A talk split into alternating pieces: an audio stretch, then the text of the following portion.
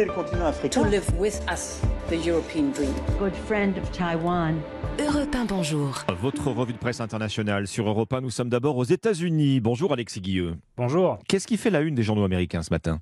Eh bien, c'est l'examen de la Cour suprême dans une affaire qui pourrait changer le visage d'Internet. Selon le New York Times, faut-il abroger la section 230 Cette loi protège les géants du web. Ils ne peuvent pas être tenus pour responsables des contenus diffusés sur leur plateforme.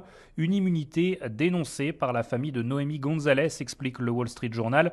Cette américaine a été tuée dans les attentats de Paris en 2015 et ses proches considèrent que YouTube a aidé le groupe État islamique. Les algorithmes du site auraient recommandé des vidéos djihadistes à des futurs membres du commando.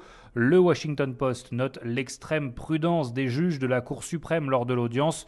Leur décision pourrait plonger Internet dans le chaos, estime le journal, car si YouTube est reconnu responsable dans ce dossier, c'est tout le système de hiérarchisation et de suggestion de contenu qui serait menacé. Nous sommes maintenant au Mexique avec vous, euh, Gwendolina Duval. Un gros titre ce matin la une de la presse mexicaine.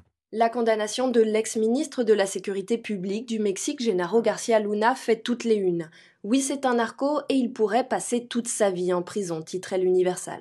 Celui qui a été le chef de la police du pays en charge de mener la guerre contre les cartels a été déclaré coupable de narcotrafic mardi aux États-Unis. C'est un coup dur pour toute la politique mexicaine, assurait le País. Garcia Luna travaillait à la fois pour le compte du cartel de Sinaloa et dans les plus hauts cercles de pouvoir de l'État.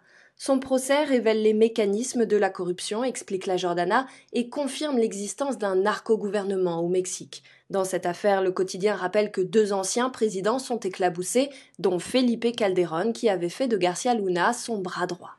Nous voici enfin au Liban avec vous, euh, Inès Gilles, à la une de la presse libanaise ce matin. Eh bien, on parle de la colère qui gronde contre les banques libanaises. Début février, l'Association des banques du Liban a annoncé le début d'une grève. C'est le site web 961 qui en parle. Les banques s'opposent à une décision de justice. Un tribunal a récemment statué en faveur d'un couple qui avait été impliqué dans un litige avec la France Bank au sujet de leurs dépôts bloqués, explique The National. Déjà, en temps normal, les déposants libanais ont un accès très limité à leurs économies, mais depuis plusieurs semaines, à cause de cette grève, les banques sont tout simplement fermées. Un cauchemar pour les Libanais qui ont besoin de liquidités, rapporte The New Arab. Dans ce contexte, plusieurs banques ont été prises d'assaut dans la capitale libanaise. Ces protestations ont éclaté à l'heure où la livre libanaise continue de chuter. La population se paupérise de jour en jour. Merci Inès Gilles, merci à nos correspondants, 6h54.